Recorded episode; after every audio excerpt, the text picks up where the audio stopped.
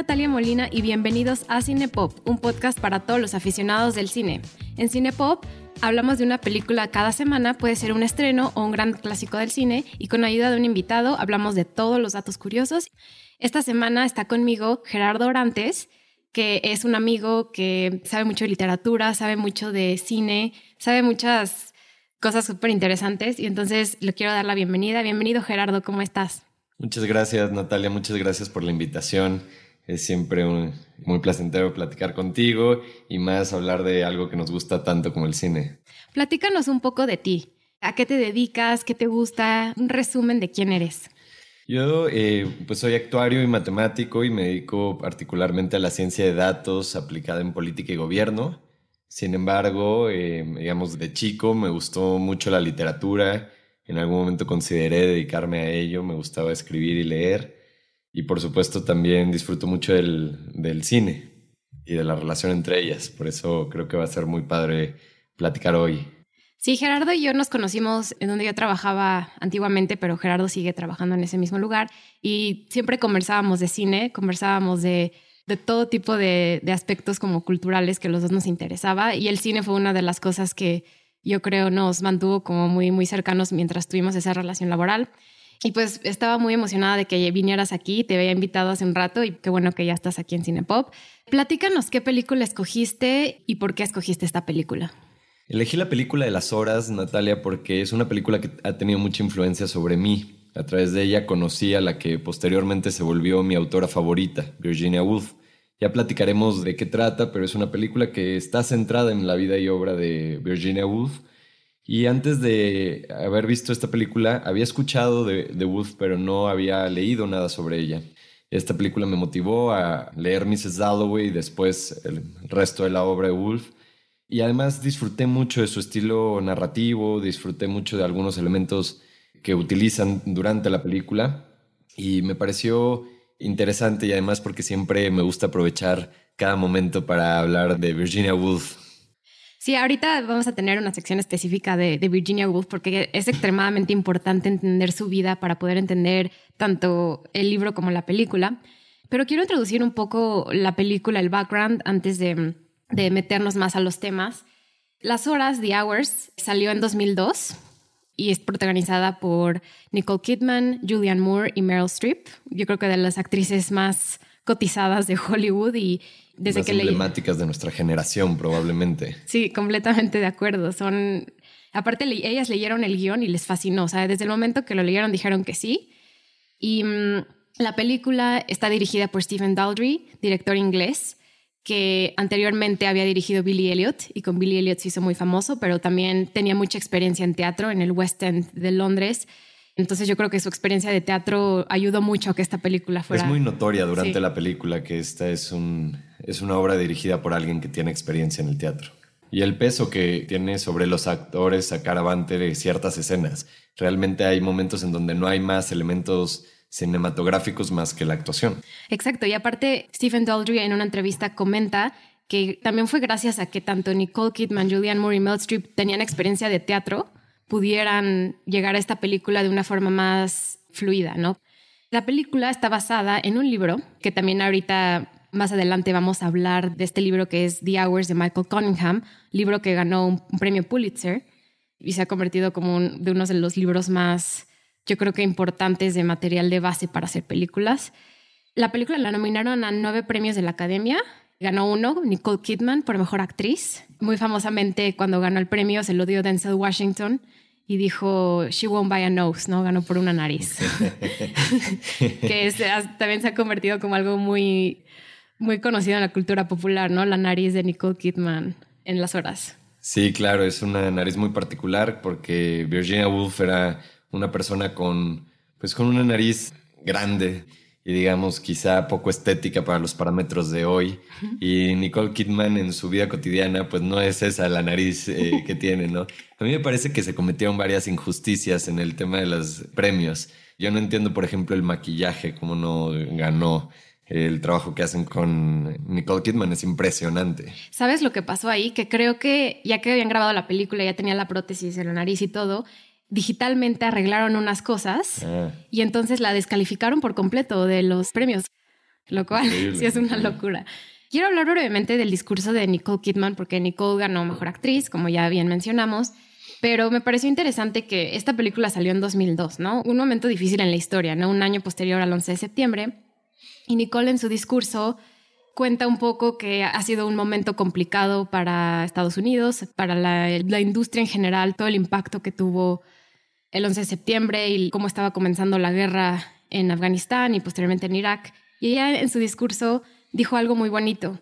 Dijo, es importante tener este tipo de premios, este tipo de películas, porque el arte siempre va a importar. La cultura es esencial como para seguir con la vida, ¿no?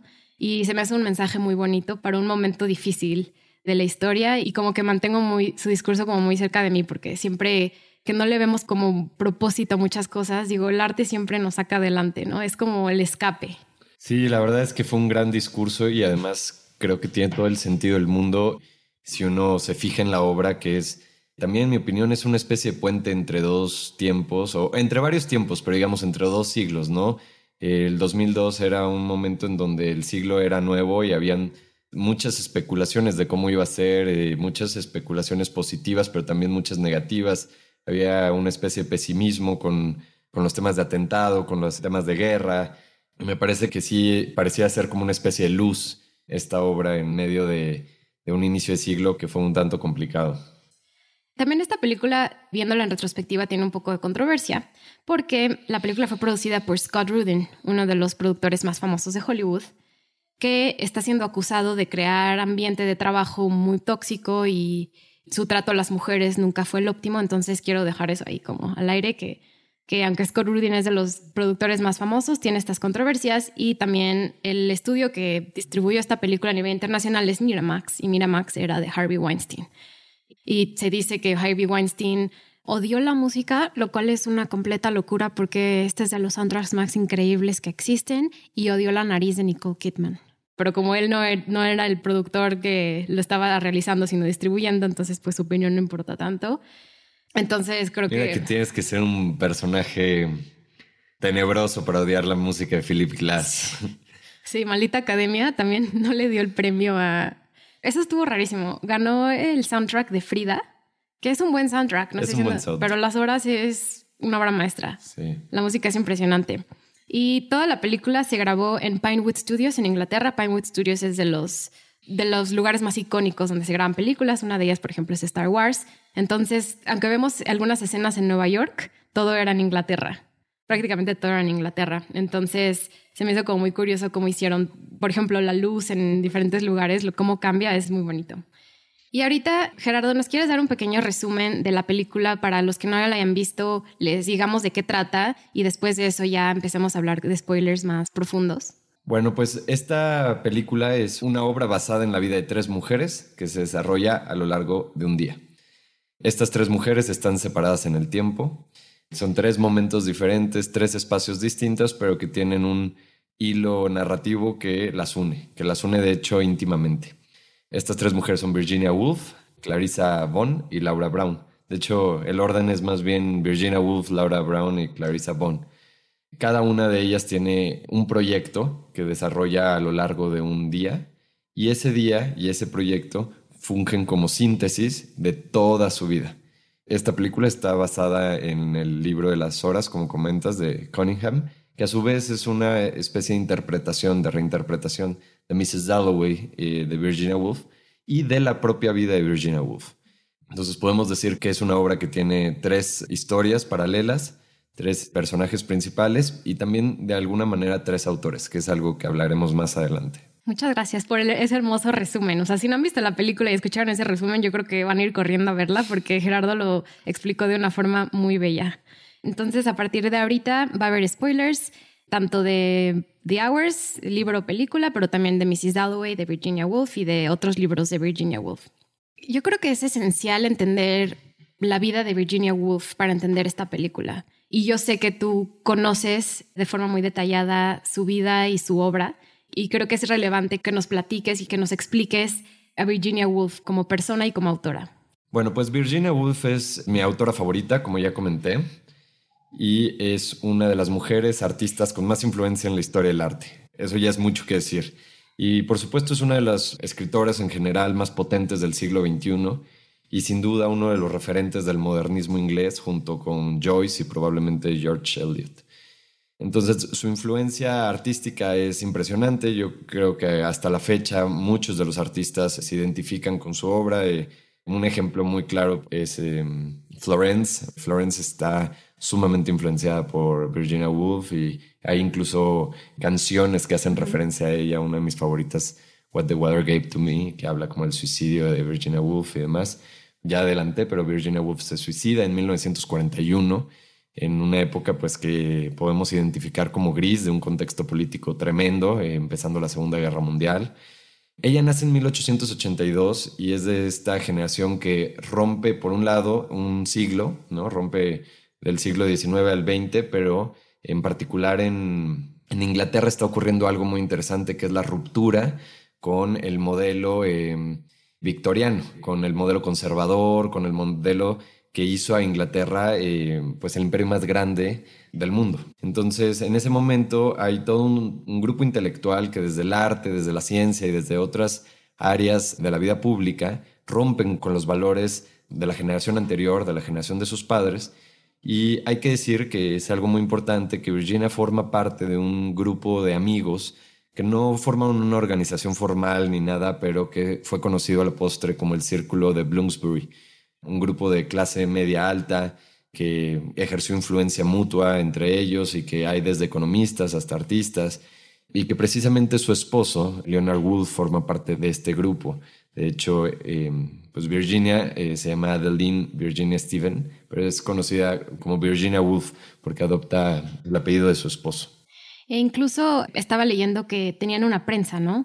Sí. Que se llama Hogarth Press. Muy importante para todo lo que se produjo en ese momento, que va desde poesía, em, literatura, novela, digamos, y, y, otros contenidos. Sí, incluso creo que publicaron obra de Sigmund Freud cuando era muy joven, ¿no? Exactamente.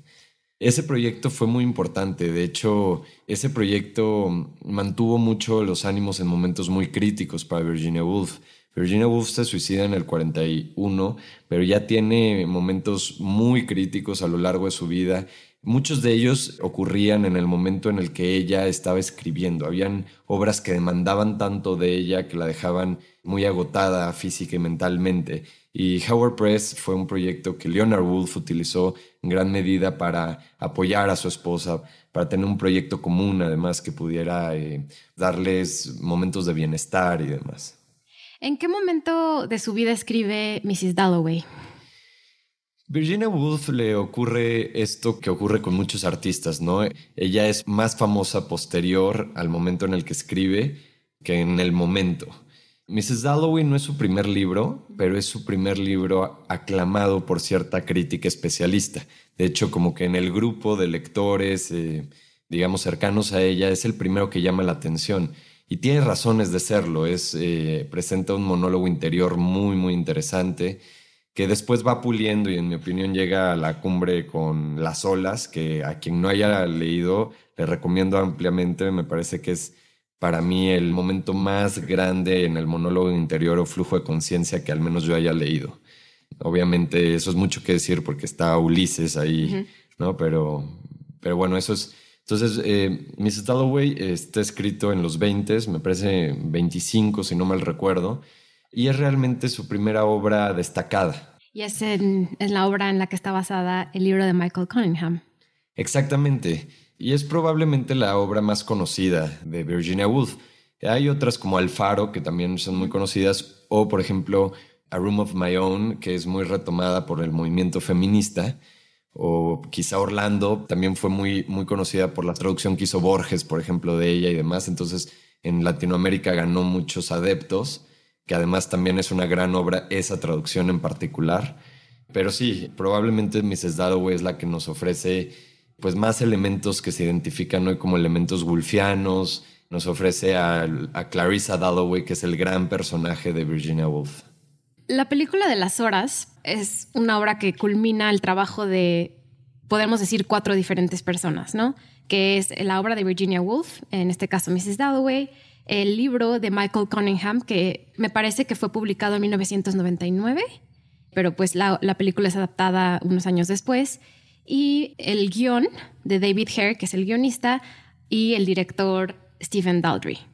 ¿No? Entonces es como muy interesante y por eso quería tenerte aquí en este programa, porque la intertextualidad de estas diferentes artistas crea una obra, pero una obra que es una mezcla de, diferentes perspectivas. Sí, algo interesantísimo de las horas es que es una obra colectiva. Es decir, es un diálogo entre diferentes autores y además no es un diálogo simétrico. Cada uno de los autores está en, parado en diferentes posturas, en diferentes posiciones y además en diferentes tiempos, se podría decir, ¿no?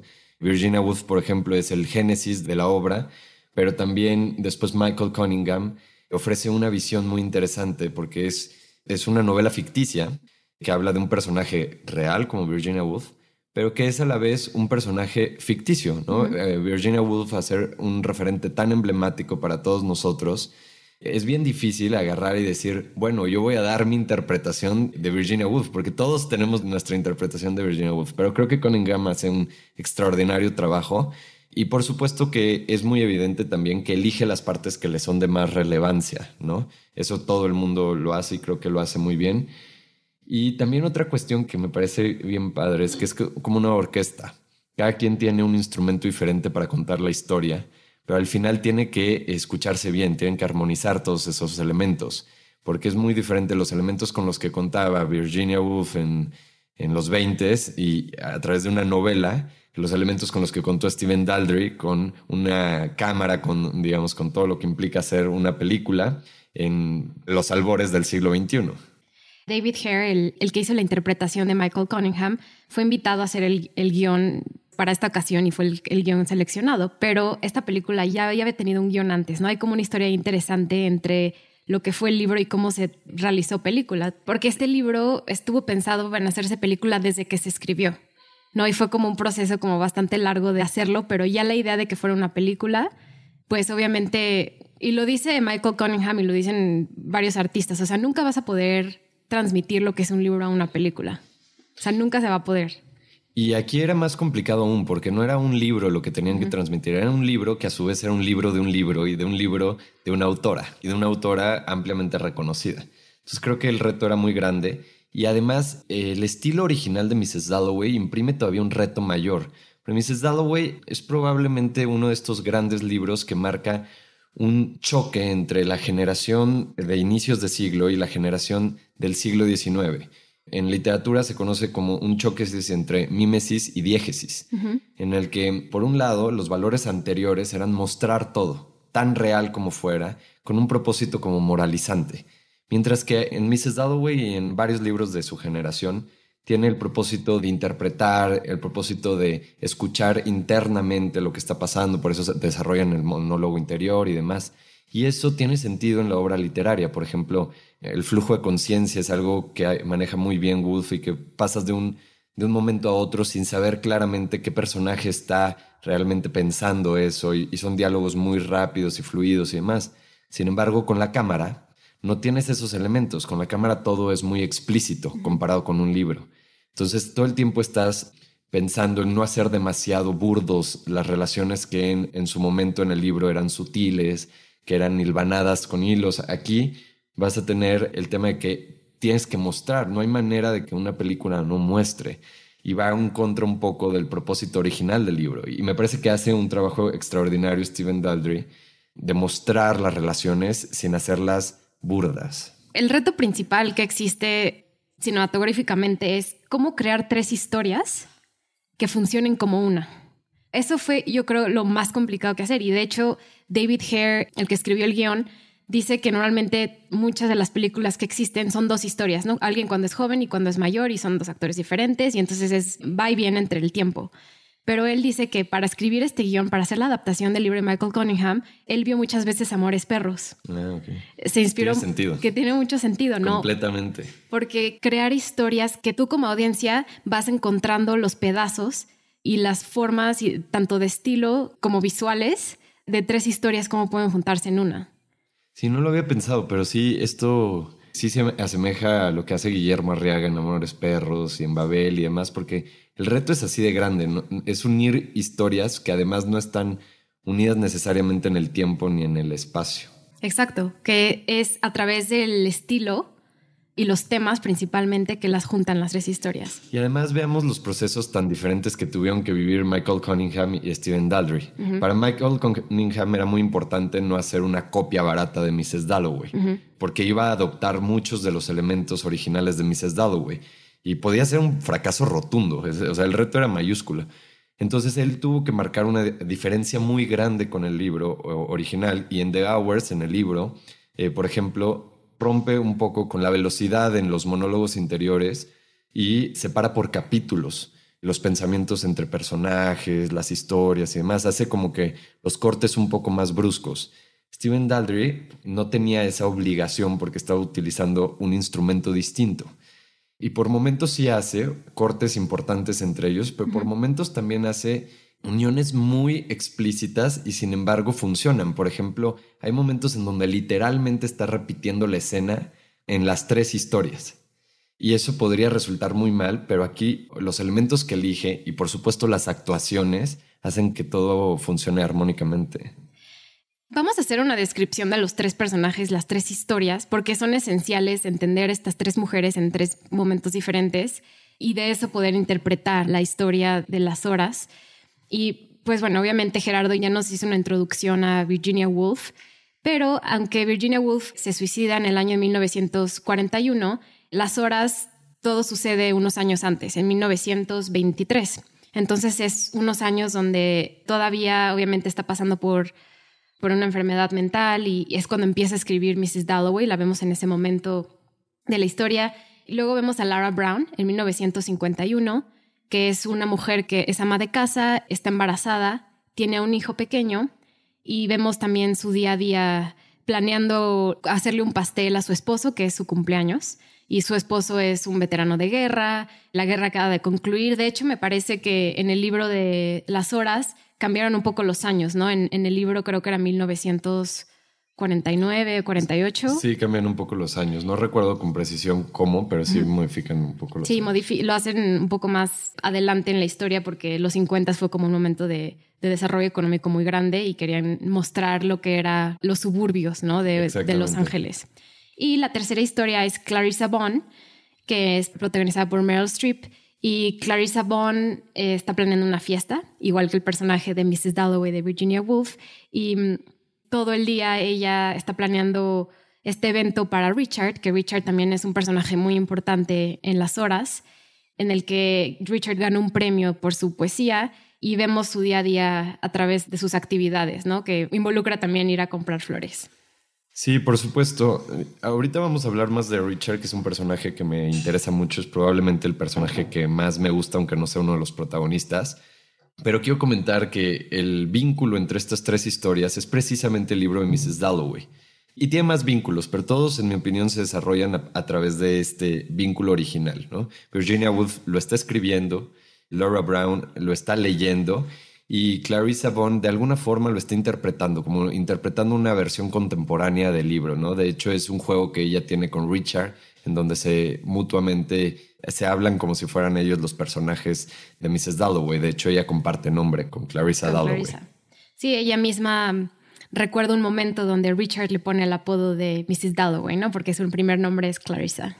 Sí, y ese evento que mencionas, Natalia, es muy relevante porque tiene su origen precisamente en la obra de Mrs. Dalloway. Hay un evento muy parecido en el que Clarissa Dalloway recuerda como el más maravilloso de su vida y es un beso con una pues con un amor de la juventud que era además era una mujer llamada Sally y que de alguna forma aquí también vincula porque Clarissa eh, tiene una pareja que se llama Sally y que realmente psicológicamente no está muy ligada a Sally la de el personaje del libro pero que tiene este vínculo del nombre.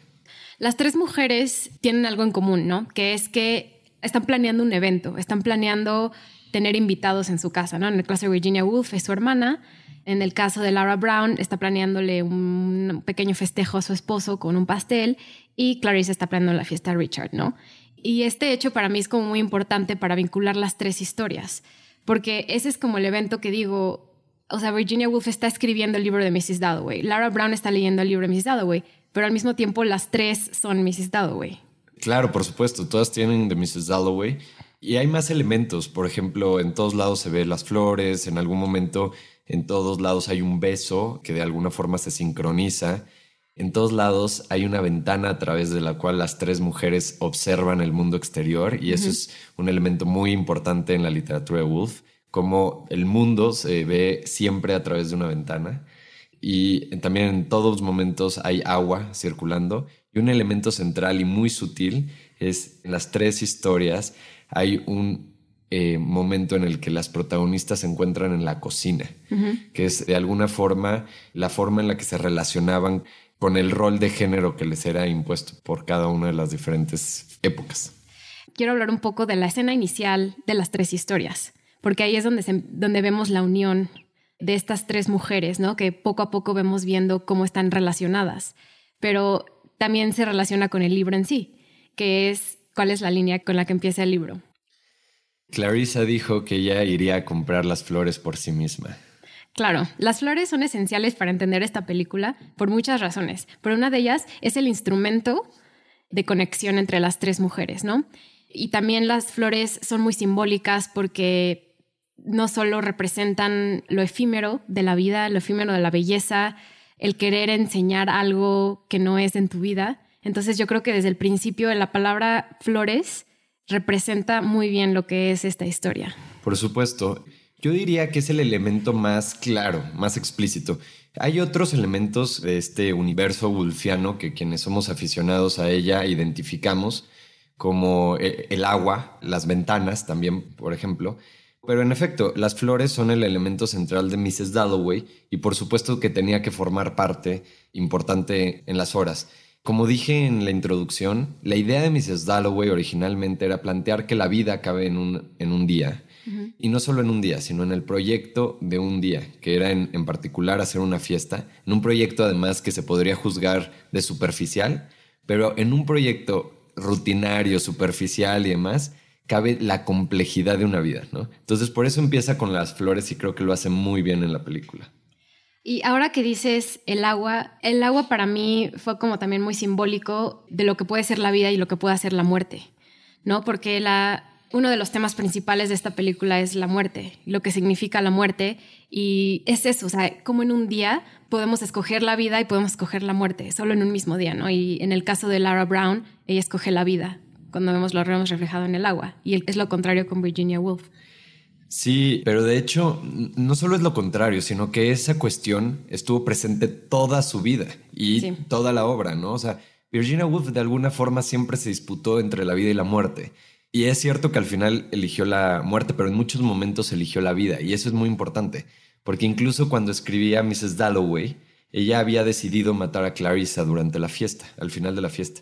Y ella no decide no hacerlo y mata a un personaje que está muy relacionado con Richard, que se llama Septimus. Septimus Warren termina suicidándose durante la fiesta que organiza Clarissa Dalloway. Y bueno, vemos también en esta obra, en las horas, que todo es muy presente esta discusión. Habla Virginia Woolf del momento en el que decide no matar a su protagonista, pero también Lara Brown. Eh, hay un momento en que había decidido morirse y al final no lo hace. Y por supuesto Richard se suicida tirándose de una ventana, que es la forma en la que se suicida Septimus Warren en Mrs. Dalloway. Ahí quiero destacar también la aportación más bella para mí de Stephen Daldry, la escena en la que se va a suicidar Laura Brown no es una escena que venga en las horas en el libro. Es una escena que él crea y es una escena que incorpora a los elementos wolfianos con el agua. La identidad de género y el, estas mujeres no poder encajar en la sociedad como ellas quisieran es lo que vemos reflejado a través de estos besos que ya mencionaste, ¿no? De cómo besan a, a una mujer. No, y hay un momento crucial en el que se refleja su choque contra la identidad de género que les es impuesta, que si tú observas en las tres historias hay un momento de frustración en la cocina. Virginia Woolf en algún momento como llega e interpreta un rol que no le es familiar, como de, mujer del hogar en los años 20, ¿no? Y entonces da instrucciones incluso bobas o sin sentido a, las empleadas porque ella realmente no se sentía a gusto en la cocina, ¿no? Laura Brown, que es más explícito, pues está haciendo un pastel que le sale terrible y que lo tira por la basura. Y Clarissa Vaughn está haciendo el platillo favorito para Richard. Y está sumamente frustrada porque no le sale y termina también tirando el platillo a la basura. Entonces hay un momento de frustración y es en la cocina. Eso no lo había interpretado, está súper interesante eso. Claro, es como un momento, sobre todo para Clarissa, de catarsis y donde ella misma dice, siento que algo malo va a pasar. Sí, por supuesto. Es en la cocina donde siente algo malo y al final, cuando ya se suicida Richard, lo primero que hace es tirar el platillo a la basura. A la basura, sí, cierto. ¿Qué opinas, por ejemplo, Clarissa decide tener una hija, Lara Brown decide no querer tener hijos, aunque ya los haya tenido, y esto no, no se comenta en, en las horas, el tema de los hijos con Virginia Woolf, pero se dice que ella quería tener hijos, pero que tanto su médico como Leonard le dijeron que ella no estaba apta para tener hijos, ¿no? Entonces, este tema de ser mamá me parece también como algo muy relevante para entender esta historia. Sí, por ejemplo, de alguna forma sí muestran esa, ese amor maternal de Virginia Woolf con sus sobrinos.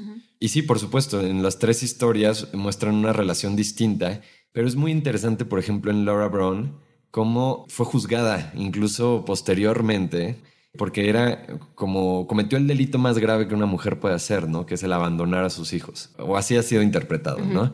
Y al final de la historia me encanta cómo resuelven que realmente no es eso lo que está de por medio, ¿no? Que es de hecho el personaje que elige la vida de alguna forma. Y le elige en dos momentos, quizá. Elige no matarse, pero también elige no matar a su hijo. A un hijo que no quería. Otro personaje importantísimo es el de Richard. Richard está dentro de la historia de Clarissa Bond en el año 2001 y su personaje es muy importante. ¿Por qué, ¿Por qué es tan importante para entender las horas? Bueno, primero, Richard es como la pareja sentimental que tuvo Clarissa Bond durante toda su vida, pero es muy evidente que su relación ha cambiado y que solamente fue, digamos, activa, por decirlo así, como en algún momento de la juventud. Pero Richard es una persona muy talentosa, un poeta, es un escritor en general, pero particularmente un poeta que gana un premio muy importante, pero que está eh, padeciendo el SIDA y que está viviendo una etapa muy gris en su vida y que, digamos, él ya no tiene mucho ánimo por vivir. Lo que es muy interesante es que en todos los personajes, Cunningham hace un trabajo de transposición muy importante y muy arriesgado porque a todos los vincula por medio del nombre a personajes de la obra de Wolf, de Mrs. Dalloway, pero también de otras obras. A Richard, por ejemplo, es el esposo de, Mrs. Dalloway. Richard Dalloway es el esposo de Mrs. Dalloway, pero su personalidad no tiene nada que ver con él. En realidad, su personalidad está más basada o en Septimus Warren, que es como el coprotagonista de, de Mrs. Dalloway, es como una especie de, de, personaje con el que está en una constante conversación Clarissa Dalloway en la obra original.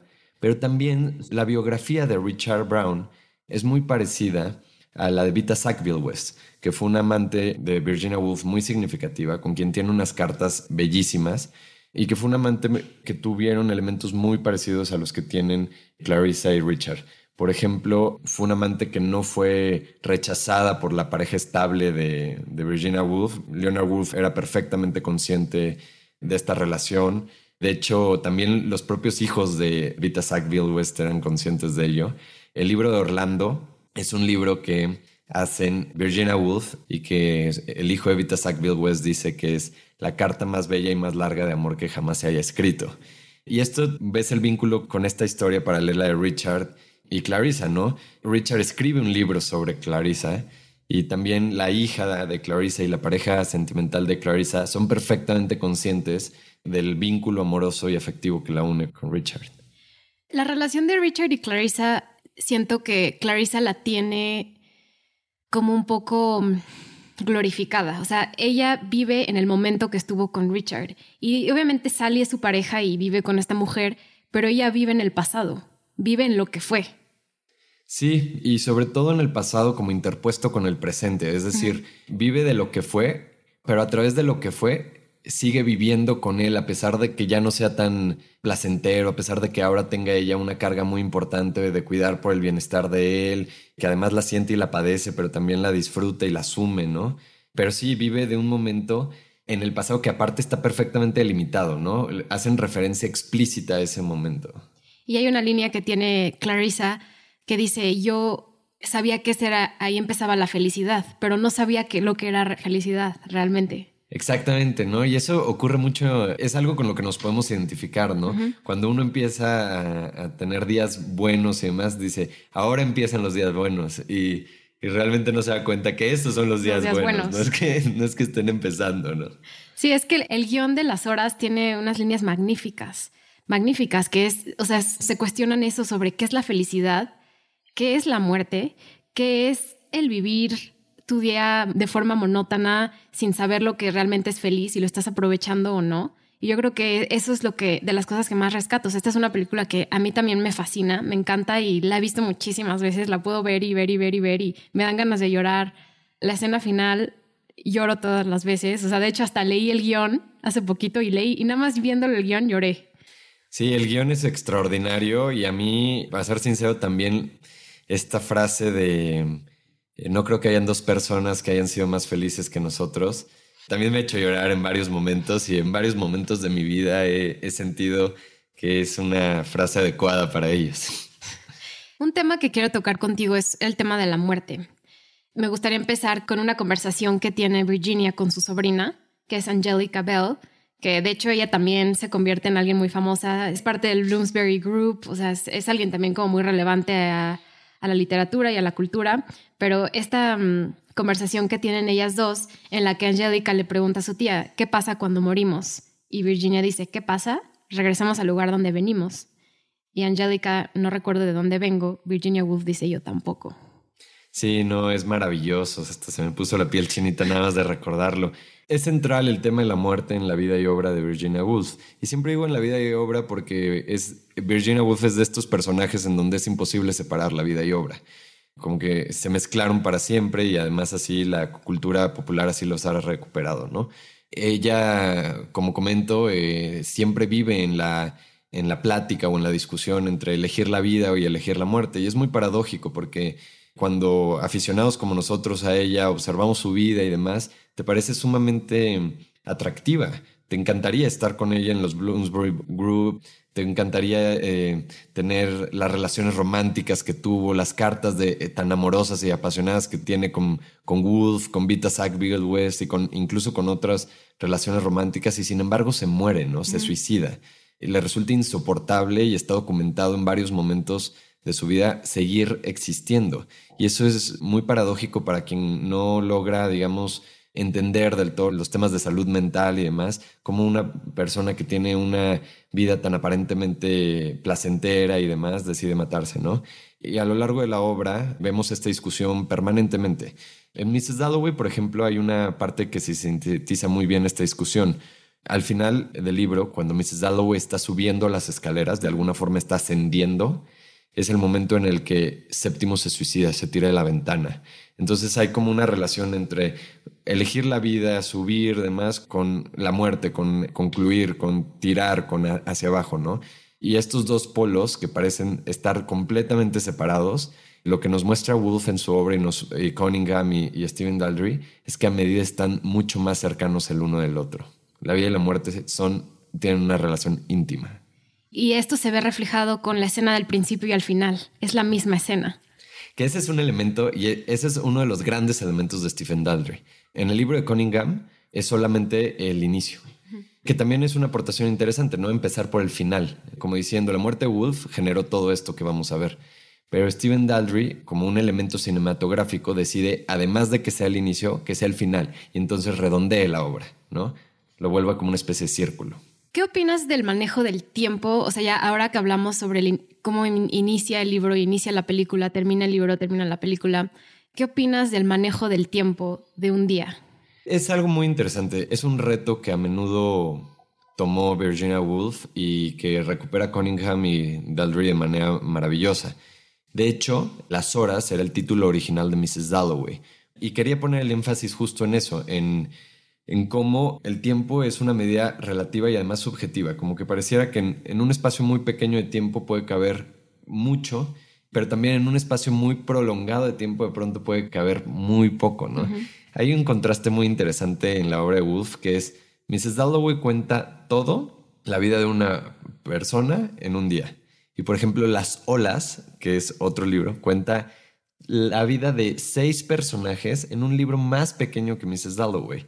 Y cuenta toda, toda, toda su vida en básicamente una escena que no concluye en ningún momento. Entonces e, ella maneja muy bien los tiempos, le gusta y al final cambia el título. Nunca dio en vida como explicaciones claras, pero sí hubo evidencia para creer que no quería poner tanto peso en el estilo literario que ella había elegido, que es, digamos, este manejo del tiempo, sino en el personaje central de Clarissa Dalloway. Por eso finalmente cambia a Mrs. Dalloway. En las horas, una de las escenas iniciales es Virginia tratando de ver qué historia va a contar. Y entonces tiene una línea que dice toda la vida de una mujer en un solo día, solo un día y en ese día toda su vida. Sí, es muy interesante y además de en la película, en el libro, podemos observar muchas veces el Big Ben, eh, muchas veces eh, escuchando los ruidos y demás del Big Ben, marcar la hora y demás. Entonces es un tema central en la obra en la carta que le deja Virginia a Leonard, y así es como acaba la película, así es como inicia el libro y así es como acaba la película. Y entonces va un poco así este, traducida esta última mm, parte de la carta que le deja Virginia a Leonard. Mirar la vida, enfrentarla por lo que es y saber lo que es, por fin conocerla, amarla y luego dejarla a un lado. Leonard, siempre los años entre nosotros, siempre los años, siempre el amor, siempre las horas. Sí, maravilloso, maravilloso. Es impresionante porque es cuando Virginia decide quitarse la vida y mientras está su voz, la voz de Virginia Woolf relatando esta carta como si lo estuviera leyendo Leonard. Sí, la verdad es que cuando uno siempre, muchas veces se dice que el suicidio es uno de los actos más egoístas que puede haber, ¿no? Porque uno lo hace sin la conciencia quizá de las afectaciones a su entorno. Pero es interesantísimo porque es imposible leer la carta que le deja Virginia Leonard y no identificar un amor y una, incluso una conciencia plena del daño que le estaba haciendo, ¿no? Le pide perdón explícitamente y hay un, como que en ningún momento dudas de que uno de los contrapesos que le hacían no quitarse la vida antes era el daño que le iba a hacer a Leonard. Con Leonard estaba muy agradecida, muy enamorada y uno nunca duda en la carta de que es una carta de amor. Es una carta de amor que es una carta de suicidio. Es, tremendo eso. Y Lara Brown, quien es quien está leyendo Mrs. Dalloway, se siente un poco reflejada, ¿no? A través de lo que está leyendo, de que al mismo tiempo es la historia de Virginia Woolf en sí, ¿no? Entonces, eso es como lo que a mí más me llama la atención de la película, cómo las mujeres se conectan a través de las palabras. Por supuesto. Y a través de las vivencias que están teniendo a través de otra persona. Claro. Y también lo veo de una forma como muy, muy bonita el hecho de que también unas actrices, o sea, que Julianne Moore, Meryl Streep y Nicole Kidman sean como las que de que están interpretando a una mujer que al mismo tiempo está siendo interpretada por otra mujer y es como una cadena de diferentes formas de entender la vida. Sí, es un diálogo bien interesante entre personajes, pero no lo había pensado así también es un diálogo bien interesante entre actrices, porque además, pues solamente hay una escena en la que salen juntas eh, Julianne Moore y Meryl Streep, ¿no? Y, es la única escena en la que conviven e-, ellas tres, ¿no? Sí, aparte, esto es un dato curioso nada más, en esa escena la grabaron un año después de que habían terminado de grabar las escenas de Julianne Moore, que, es, que pasan en Los Ángeles, y en ese momento Julianne Moore no estaba embarazada, pero cuando regresa a grabar la escena con Meryl Streep sí estaba embarazada de siete meses. Entonces tuvieron que esconder su panza de embarazada, lo cual se me hizo como... Qué interesante. La verdad es que hemos hablado poco de las actuaciones, pero a mí me parece que sin estas actuaciones no se hubiera logrado la película. Es una película que recae mucho en lo que van a hacer las actrices.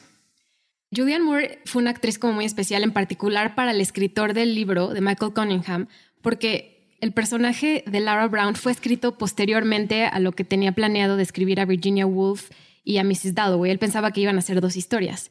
Lara Brown viene después cuando él empieza a pensar en su madre, en cómo podía interpretarse lo que él mismo había vivido en su vida a través de Virginia Woolf y de, su mamá. Entonces Lara Brown está basada en su mamá. Cuando castean a Julianne Moore, empiezan a grabar algunas escenas, se estaba muriendo la mamá de Michael Cunningham. Entonces le prestaron uno de los pocos escenas que tenían grabadas ahí medio editadas y se las mandaron a Michael Cunningham para que se las enseñara a su mamá y viera cómo él pensaba de ella en pantalla. Wow, interesante, pero además eh, muy fuerte. Muy fuerte, extremadamente fuerte. Interpretar a tu mamá de esa forma. Claro, claro, claro. Pero también muy honesto, eso está Increíble. Y una cosa que no hemos dicho, y este sí es un big spoiler alert, es Laura Brown resulta ser la mamá de, de Richard. Exacto. Richard es Richard Brown. Su mamá lo revelan al final. La plática entre Meryl Streep y, bueno, Clarissa Vaughn y Laura Brown se revela que ella dejó a sus hijos y se fue a vivir a Canadá. Ella no quería tener esa vida de tener dos hijos y ser ama de casa y se fue a vivir a otro país. Entonces Richard fue completamente abandonado por su madre y luego nos enteramos que el padre y su hermana también mueren. Y otra cosa muy interesante es que a pesar de que hay un abandono y a pesar de que hay un esto de que Laura Brown se va de la vida de Richard, previo a ello no parecía que tuvieran mala relación. O sea, Richard de niño y Laura Brown parecía que tener una relación íntima. Sí, parecía, porque al fin y al cabo Laura Brown, la única persona con la que convivía a diario era su hijo. Exacto. Era con quien estaba prácticamente todas las horas de su día. Y se veía un vínculo afectivo profundo. Sí. En esta película vemos a un personaje que es abiertamente gay, que es el personaje Clarice Vaughn, en 2001. Y aún así, aunque haya sido 2001 y se haya visto en la película como si fuera el futuro, todavía era como algo bastante controversial, ¿no? Ver a dos mujeres viviendo en la misma casa y conviviendo de forma romántica. Esto me lleva a que los otros dos personajes podrían haber sido reprimidos y fue una parte de su identidad que no pudieron expresar y que lo vemos en un momento de su día. Vemos un momento de su vida donde a lo mejor ellas no pudieron ser quienes quisieran ser. Sí, son contextos diferentes, ¿no? Recordemos que, que el primer momento de 1923 está separado por 80 años de, del momento de Clarissa Vaughn. Sin embargo, para ser 1923, digamos, y eso no se queda tan claro en la película, pero, pero Virginia Woolf de alguna forma ejerce su bisexualidad eh, con cierta libertad y la libertad también que le permitía formar parte de una clase intelectual de económicamente poderosa. Habrá que decirlo, ¿no? Virginia Woolf no era una mujer digamos, convencional en ese sentido. Y si no hubiera estado casada, por ejemplo, con Leonard Woolf, formar parte del círculo de Bloomsbury, tener dinero, probablemente no hubiera ejercido tan abiertamente su sexualidad. Pero lo que es interesante es que ella plasma en su obra esa bisexualidad, pero lo hace de manera sutil. Vemos, por ejemplo, Laura, que hay un momento nada más en todo, que aparte se siente como anacrónico, ¿no? Que agarra y le da un beso a su vecina, que además como que parece que pasar como el goce a la represión en un momento muy rápido, ¿no? En el libro de, de Mrs. Dalloway, que yo no conozco y tú sí conoces, ¿cómo está representado esto o no está representado? Está representado de manera muy, muy sutil. Mrs. Dalloway en ese día recuerda muchas cosas de su vida. Por ejemplo, un amor que tuvo con Peter Walsh, que era como un, pues una persona eh, con la que tuvo una relación previa, un hombre. Pero también hay un personaje central que se llama Sally. Eh, ah, como en The Hours. Exactamente. Hay un personaje que se llama Sally con quien tiene un beso es lo único que relatan básicamente como de su relación romántica. El resto queda muy a la especulación, como mucha admiración, como un tema de amor incluso medio platónico, pero ponen énfasis y aparte es un momento bellísimo en el libro que habla que el momento más feliz de su vida fue ese beso con Sally. ¿Nos puedes platicar un poco la diferencia que hay en cómo se cuentan las historias en la época del año, del libro y de la película? Sí, era uno de estos temas que platicábamos de que cada autor de los que participa aquí tiene elementos diferentes, ¿no? Entonces, por ejemplo, en el libro era importante señalar ciertas similitudes y hacen un vínculo fuerte, porque todo es menos explícito en un libro. Entonces, hacen un vínculo fuerte estableciéndolas en la misma época del año, que es en verano. Sin embargo, en la parte cinematográfica, en donde tiene uno que suavizar los vínculos para que no sean vistos como burdos, se prefiere separar en la época del año y aparte darle como una especie de orden cronológico, ¿no? Lo que inicia todo, que es Virginia Woolf, está sucediendo en primavera. Y eso lo podemos notar en, en, que todo está reverdeciendo, en que todo está como en estos colores muy primaverales, ¿no? Mientras que evoluciona a Laura Brown, que está en un pleno verano soleado. Y por supuesto, la última parte, que es como la parte más interpretativa, la parte más actualizada, está ocurriendo en otoño-invierno, ¿no? En, en, una paleta de grises. es una referencia sutil es mucho en los colores y también en el clima, ¿no? Sí, yo creo que eso también tiene mucho que ver con cómo está hecho el diseño de producción de la película. Lo lograron hacer de una forma muy buena esta interpretación de colores que dices, ¿no? Como lo gris, lo un poco más verde, que es lo de Virginia Woolf, y, lo amarillo. Amarillo, ¿no? Amarillo, naranja, muy como prominente de, Los Ángeles, ¿no? De los diferentes momentos del tiempo están muy bien marcados, ¿no? Y eso también lo refleja muy bien. Yo creo que los vestuarios están muy bien hechos. O sea, los vestuarios son sencillos porque no, no vemos muchos cambios. O sea, vemos algunos, pero no es como en otras películas donde vemos cambios de outfits, o sea, muchísimas veces. Sí, pues también creo que está muy delimitado por el hecho de que estuvieran en el mismo día, ¿no? Entonces también eso hacía que no pudieran tener demasiados vestidos cada uno de los personajes. Sí, se puede ver, por ejemplo, Lara Brown se cambia un par de veces y, y otro dato curioso es que la cama de Richard cuando es chiquito es la misma, exactamente la misma tela de la bata cuando él es grande. Ah, qué interesante, eso sí no lo había notado. Sí, es, es, exactamente lo mismo, lo hicieron como a propósito, ¿no? Como traer un poco de su niñez, del diseño de producción que hubo en, en la escena de 1951 a la de 2001. Sí, es que también algo que es muy importante es que aquí en esta película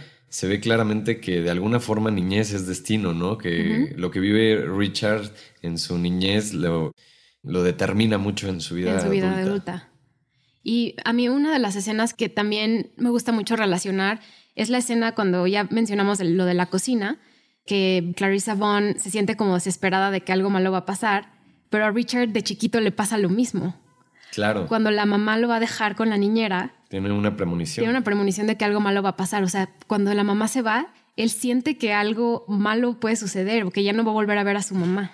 Sí, claro. Entonces es la premonición de él mismo cuando es chiquito y la premonición de cuando él va a morir.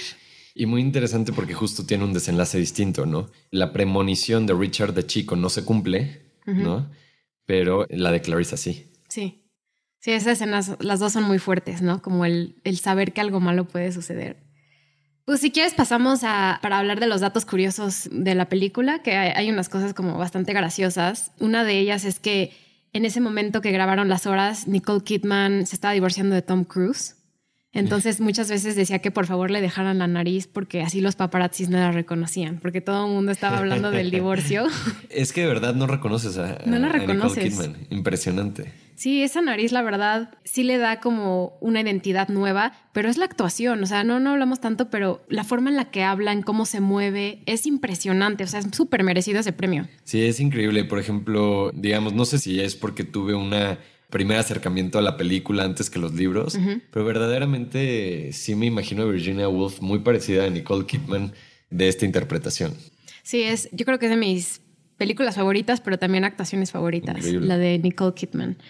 También Nicole Kidman aprendió a escribir con la mano derecha, porque es zurda. Entonces, ah, como, como, Virginia Woolf habla de mano derecha, a veces salía, aprendió desde cero a aparentar que sí sabía.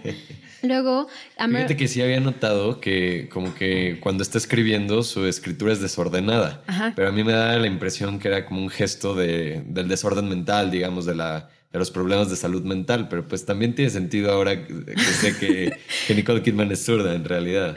Sí, también a Meryl Streep le gusta mucho prepararse para sus personajes seleccionando una pieza de música que escucha constantemente. Y una vez eh, Stephen Daldry, el director, le gustó la selección que Meryl tenía para su papel, que es la canción Four Last Songs de Richard Strauss. Y le gustó tanto que le había escogido Meryl Streep que la puso en la película. Órale. Sí, si recuerdas cuando llega Louis, que ella está escuchando música, es esa canción. Es Richard ah, Strauss quien está sonando. sí, por supuesto. Otro dato curioso es que cuando Clarissa Vaughn va a comprar las flores en esta mañana en, en Nueva York, la que le vende las flores es una actriz que se llama Eileen Atkins. Y Aileen Atkins escribió el guion para la película de Mrs. Dalloway que salió en 1997. Ah, eso no lo, no, no lo, sabía, es un dato muy, muy interesante. Sí, entonces ahí sale su cambio, porque es la que, yo lo vi de esta forma, es la persona que interpretó la obra de Virginia Woolf haciendo un guion. Entonces ella también está como incluida en este enlace que hay de escritores y de intertextualidad. Me encanta cómo cuidaron esos detalles, cómo cuidaron esos detalles. Sí, aunque ella solo sale actuando en un pequeño rol, es importante que esté ahí, ¿no? Ella también ha interpretado el trabajo de Wolf. Sí, seguro que nos quedamos muy cortos en revelar todos los vínculos entre todos los personajes, entre vida y obra de Wolf y las horas como texto y las horas como película, porque están llenos. Sí, y este es uno muy interesante. Sí, así es. Otro dato curioso es que Gwyneth Paltrow estaba a punto de tomar el papel, creo que de Laura Brown, antes de Julianne Moore. Fíjate que a mí me gusta mucho como actriz Patrow, pero la verdad es que no la veo como Laura Brown. O No, quizá porque estoy muy vinculado, muy enganchado con, con la actuación de Moore, que me parece muy buena, pero no, no me hubiera gustado. Esta Nicole Kidman fue la primera actriz australiana en ganar, ganar un Oscar a Mejor Actriz. La Ok. segunda siendo Kate Blanchett por Blue Que Jasmine. también es una actuación impresionante. Sí, es súper buena, pero ella fue la primera australiana. De hecho, el año anterior creo que estaba nominada para Moulin Rouge. Y pues no ganó, pero sí ganó el Globo de Oro dos años seguidos. Ganó dos años seguidos por Moulin Moulin Rouge y por Las Horas. E incluso Las Horas, aunque no estaba, estaba nominada a, a Mejor Película, le ganó Chicago. Ok. En esa época Nicole Kidman estaba apareciendo en muchas películas. Era como una especie de la actriz del momento. Sí, justo ese año tuvo como muchísimas buenas películas. O sea, en 99 sale Eyes Wide Shut. Increíble película. Eh, luego Moulin Rouge. También muy buena. Los Otros, de mis películas favoritas. Sí, muy, muy, muy buena. Las Horas. Dogville de Lars von Que Trier. también es un peliculón. Dos películas que se llaman In the Cut y The Human Stain, que esas personalmente no las conozco, pero luego sale Cold Mountain, The Stepford Wives y posteriormente Bewitched, The Interpreter. O sea, los 2000 fue el año, sigue siendo ahorita el momento de Nicole Kidman, pero los 2000 fue aún más. Sí, creo que en ese momento era, podríamos decir, la actriz del momento. Un vínculo de los más explícitos que hay entre Richard y Vita Sackville West es que ganan un premio muy parecido de poesía. De hecho, Vita Sackville West me parece que es la única mujer que lo ha ganado dos veces y era el premio más importante que había en su época de poesía. Pues quiero agradecer a Gerardo por venir a Cinepop. Muchas gracias, Gerardo. De verdad estuvo súper interesante la plática de hoy. Recuerden seguirnos en redes sociales. Estamos en cine-pop MX, en Instagram y en Twitter. Y nos pueden también dar follow en Spotify y suscribirse en Apple Podcast y dejarnos una reseña. No, muchas gracias a ti, Natalia. Para mí fue un placer venir a compartir este espacio contigo, platicar de algo que nos gusta tanto y, y siempre me gusta tener oportunidad de hablar de mi autora favorita. Por favor, regresa pronto a Cinepop. Te vamos a esperar de regreso con la película que quieras. Toda vez que me invites y no olviden reproducir este podcast y suscribirse. ¿En dónde pueden encontrarte en redes sociales nuestros escuchas? En Twitter me encuentro como arroba gorantesj. Ahí sigan a Gerardo. También de todas formas voy a compartir su perfil. Y pues muchas gracias otra vez Gerardo. Espero verte pronto y nos vemos hasta la próxima. Gracias a ti. Bye.